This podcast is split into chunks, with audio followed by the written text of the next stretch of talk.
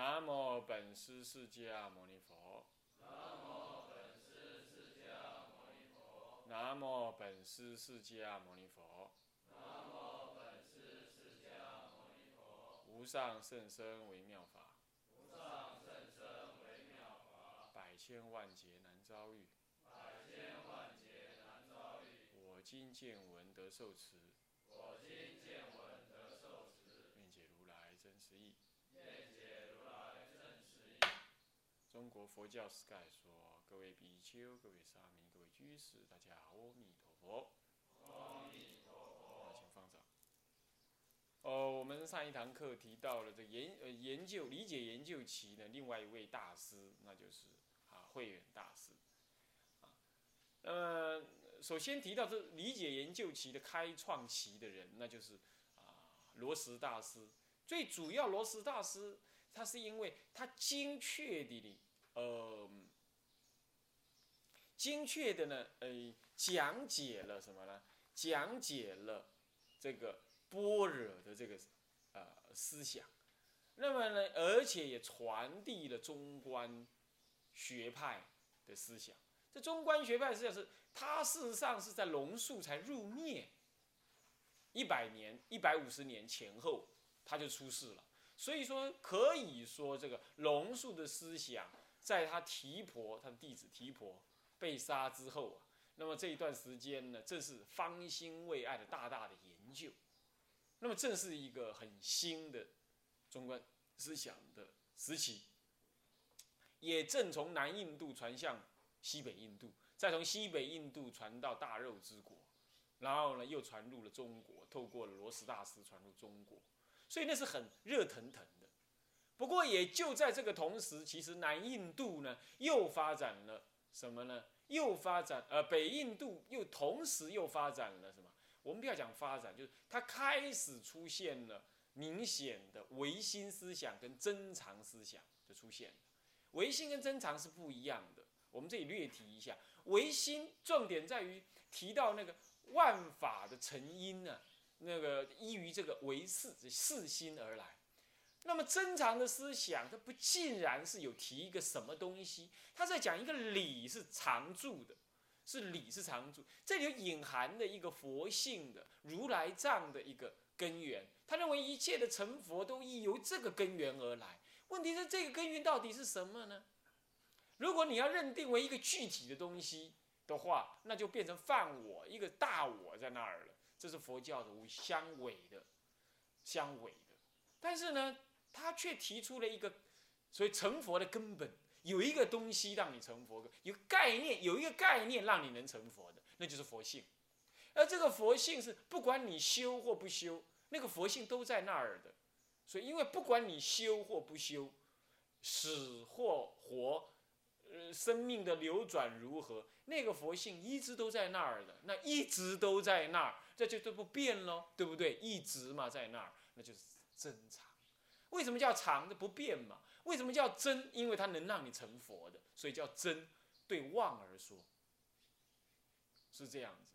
那么这样子就真常的思想，是。但真常思想并不意味着真有那个东西，真有一个什什么东西好让你去得，不意不完全意味着这样，就看你怎么去理解它了。啊，当然了，佛曾经在经上，比如《楞伽经》上面。这个大慧菩萨曾经问佛陀说：“哎，奇怪，怎么会有这种观念呢？”佛陀确实也类似提到说，为了度那些外道啊，他们有那种犯我的思想，我立出真常如来藏这个概念。也有人抓住这句话了，他就说：“哦，原来如来藏不不了义。”这个呢，我想佛陀没有哪一件事情是不了义的。用大乘的佛法来汇通的话，每一件事情都是佛陀度化众生的。什么呢？一个过渡，它都有背后最了义的概念做基做做基础的，啊，做基础。因为我已经就近成佛，我不可能讲出来的法会有偏私的。但是呢，我可能为了你而我运用的语言，我我可能会为了善巧，我可能会怎么讲法，这是这个目的，这样懂吗？但是我终究我真正的内涵是绝对不会有不如法或不就近的，这是对天台的立场。不是的天台，就是我们大乘以天台的那种角度来看佛的一切法，他是这么认定的。所以说，原教人看一切法，无法不圆呢，是这种观念就是这样存在。那如果我们从这种观念来，我们也就不用对这个珍藏的思想，因为经上这么说，我们就好像戴了一个眼镜在那，甚至于认为中国的思想都是珍藏的，所以就是不好的，啊，这也不不不不不能这么说，啊，那么珍藏大概就知道这样。那么在这个时候，龙树菩萨他的他的思想被罗什大师传进来的同时呢，正在传进来的同时。西北印度呢，其实已经这种珍藏的思想跟跟唯心的思想同时在升起，同时在升起。我想说，同时的被被接受或者被发展，或者说不要讲发展，就同时的什么显现出来了，显现出来。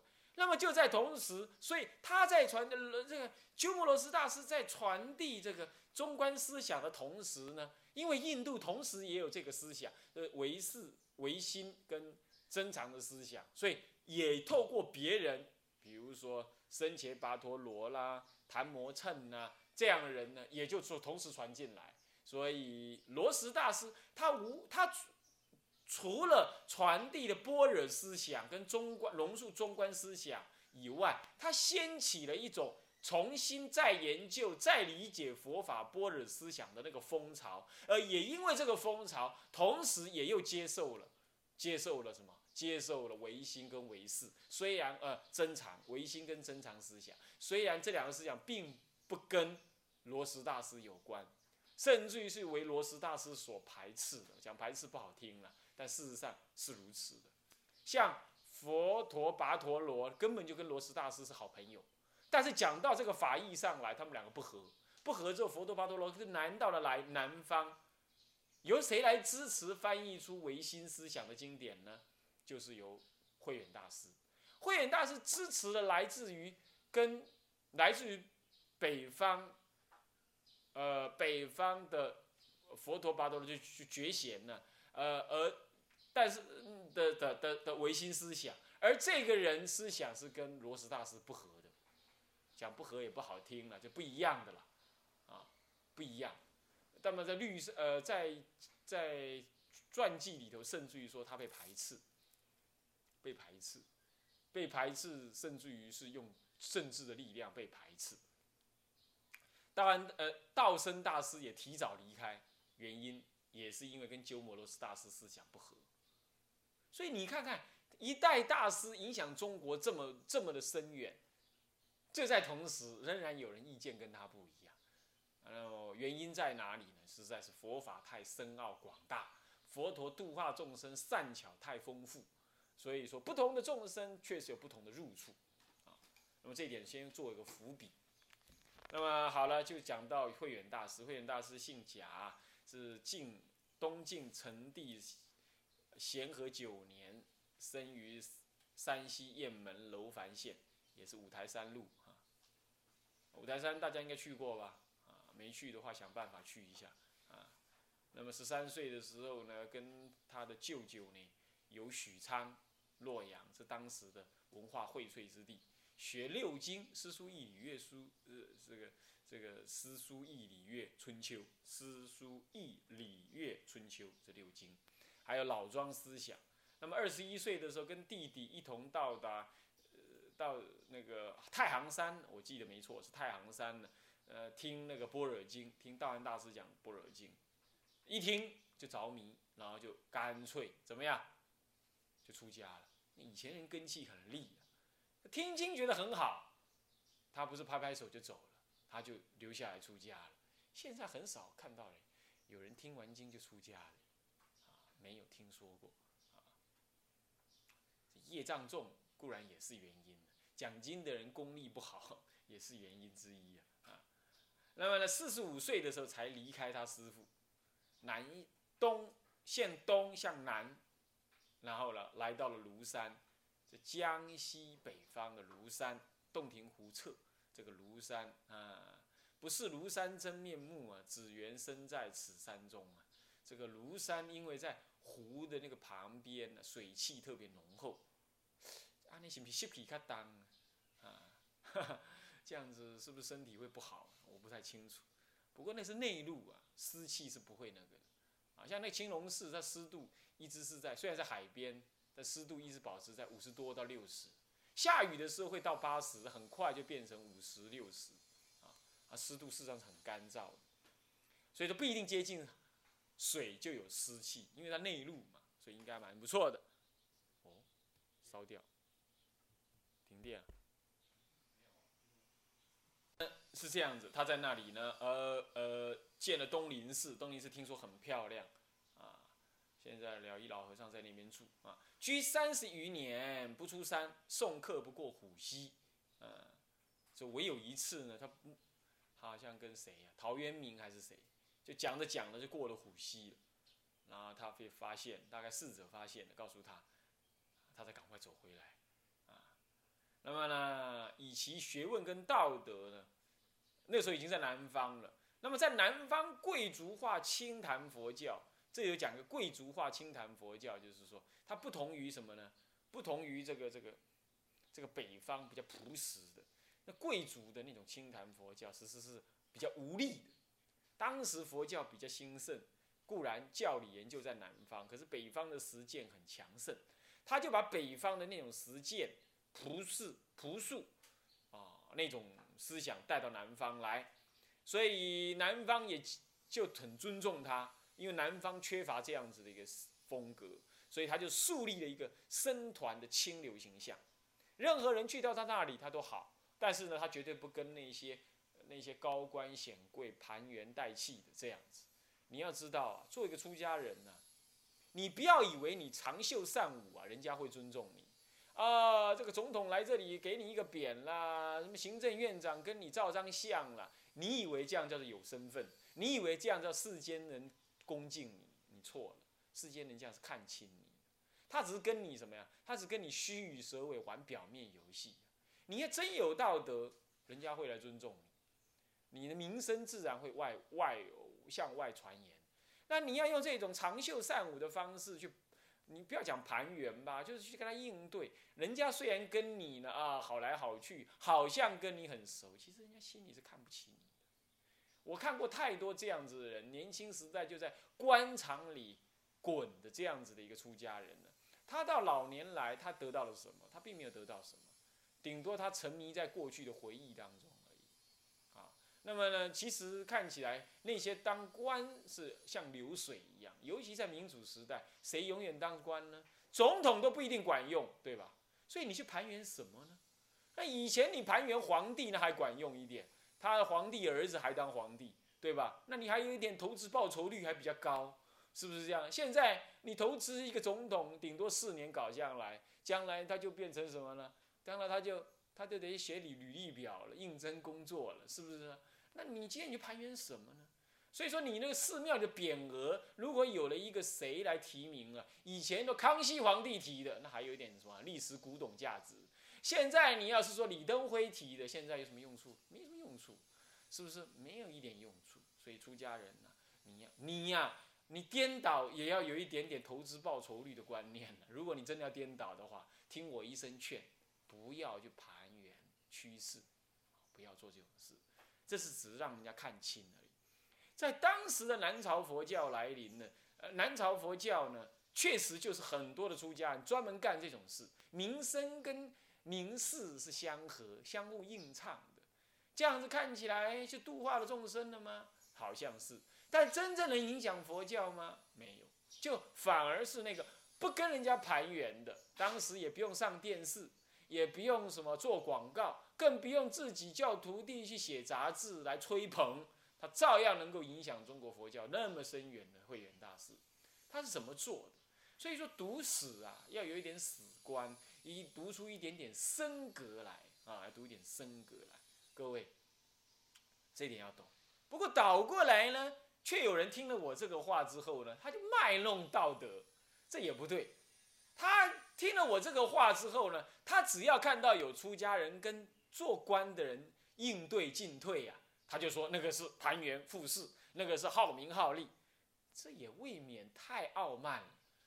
我告诉你说，不要去盘圆，是说你的心不要盘圆就好。但是有为官的人，因为有什么事情要跟你谈，或者你的庙有什么事情，你必须跟做官的人去去去应对一下，那你就去吗？或者是说人家请你去剪彩或怎么样，你只要心中胸中无点墨，胸中无染，那你去了你就随缘如幻如化，这样子才叫真正的不盘缘。不然你是另外一种方式的盘缘，叫做什么盘清高的缘，你懂吧？盘清高的这又不对，这又落到另外一边去了。大可不必如此啊！大可不必如此，这样你眼中只有只有恶法，你没有什么，没有善法。这也不对，我们讲不盘缘是就心上说，这事实上怎么样子呢？那就一切随缘算了，一切随该怎么样那就怎么样，做完了就忘了，这才是比较就近啊。好，那么呢，慧远大师他的行为跟大安大师是不一样，大安大师确实有一些有道呃一些一些大官显贵跟大安大师在一起，慧远大师在这件事情上他自己也说，他说他跟他师傅不一样。那么言下之意呢？呃，两个人性格不同，或者是各有所好。不过两个人都不减其大师的那种各有因缘的这种风范跟价值。那我们这两者之间看看呢？大安大师有很多的外援，慧远大师即使是有，他也好像不盘缘的样子。大安大师相对做个师傅的，好像比较盘缘。你也不应该这两者当中。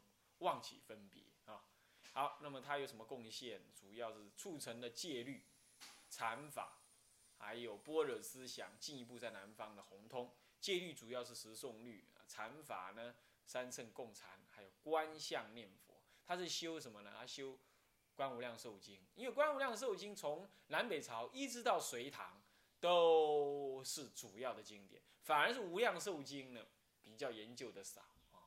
比较研究的少，是《观无量寿经》研究的多，各宗各派都在研究《观无量寿经》。那么呢，根二是什么呢？协助这个觉贤大师，也就僧伽跋陀罗，译出了《僧祇律》四十卷，还有更重要的六十卷东晋净译，六十卷华严经，乃至于有部毗昙学的传译呢，也有。其中尤其是呃华严经的译出，更是中国唯心思想启发具有意义，深具意义。提倡往生弥陀净土，影响后世深远。再来建立僧团，培育僧才，致力传统礼教跟佛教的调和。这是比如说讲到这个帝王，呃，这个沙门不敬帝王论，它是调和了到底沙门要不要敬帝王？那么呢，就传统的印度佛教来讲。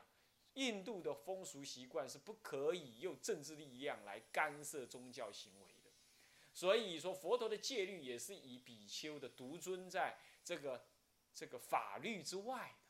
那么如果比丘犯戒了呢，被摒出僧团，退为白衣的时候，那么你法律要怎么制裁就怎么制裁，就怎么制裁。但是不可不可能以你是一个比丘的身份呢，法律给予你。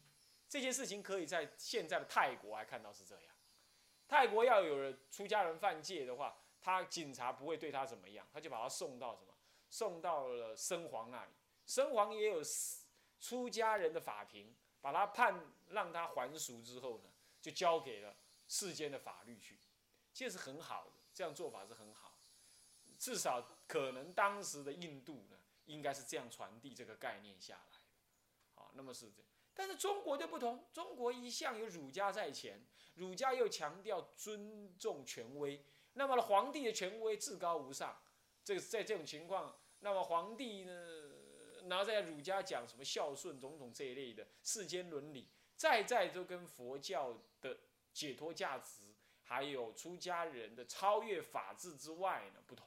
出家人虽然超越法治，但是并不是出家可以乱做，出家有戒律。等到出家人戒律违犯了，出家人用戒律来治身，然后身被治了之后呢，他退为白衣，当然就恢复成为法令，应该怎么处理，那就出家人不，僧团就不管喽。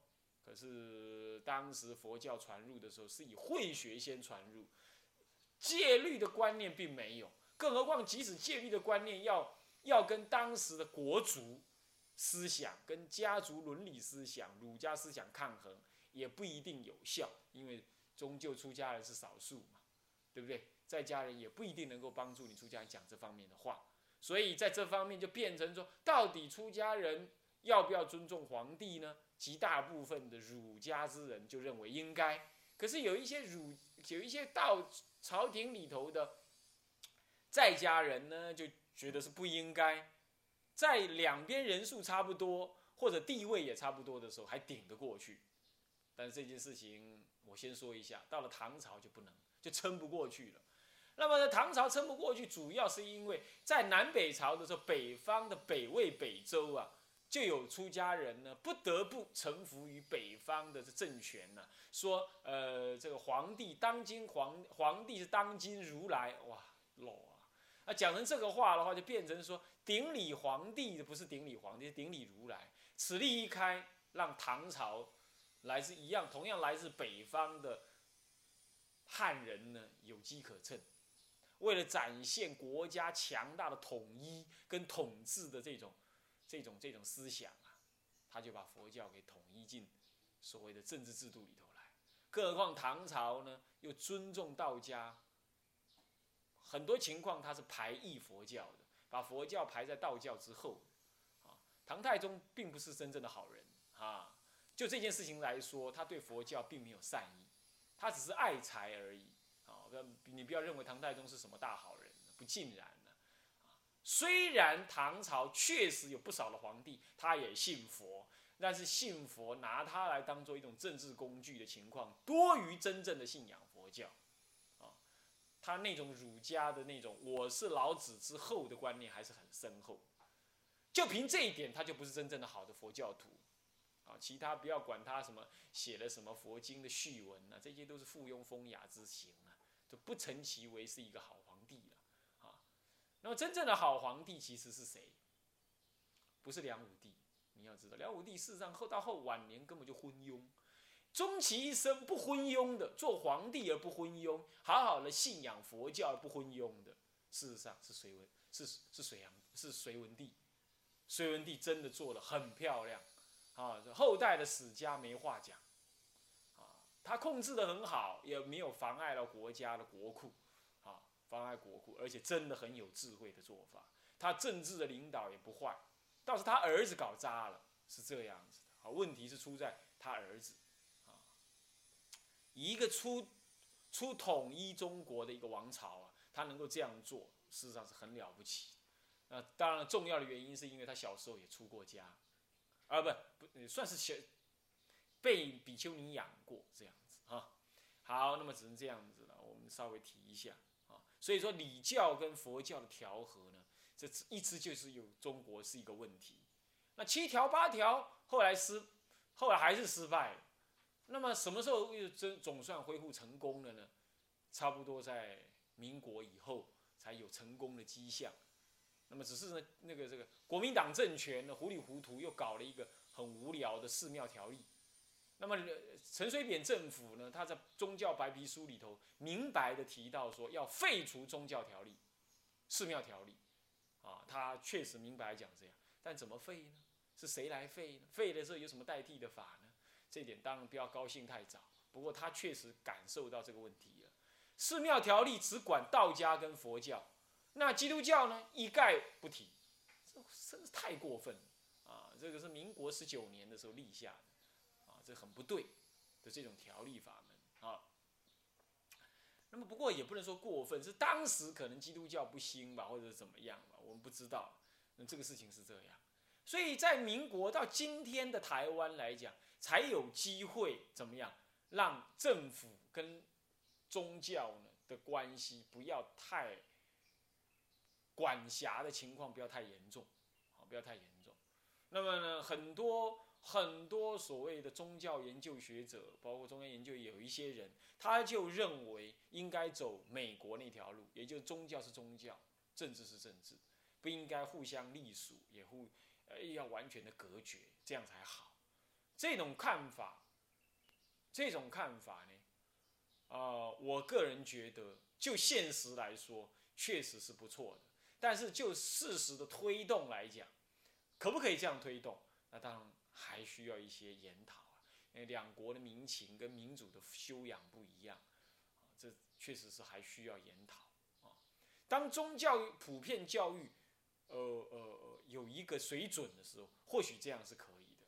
但普遍水准很糟的时候，这个这个以孙中山为代表的所谓的所谓国民政府，这八十年来的台湾，一直到大陆的前三十几年到现在八十五十多年的台湾教育啊，都没有宗教教育。在没有宗教教育的情况底下，完全走宗教的自由开放，可不可以呢？这是另外一个很值得探讨的问题啊。所以礼教跟佛教的调和，到目前为止只剩下民间了。政治力量是没办法因为礼教来介入了，他要随便介入的话，是会被人家看笑话，会被反抗的啊。那么这算是时代的进步吧。哈哈，好。那么庚午呢？以实践禅修，言辞戒律，深深言般若，求生净土，乃至不惧生死，不畏权威的高超实践升格。为什么叫不惧生死，不畏权威呢？因为当时有人倡议出家沙门要跟国王顶礼，他就写书，他就写文章上表，说不可以。写到悲愤的时候，自己都落老泪横秋啊。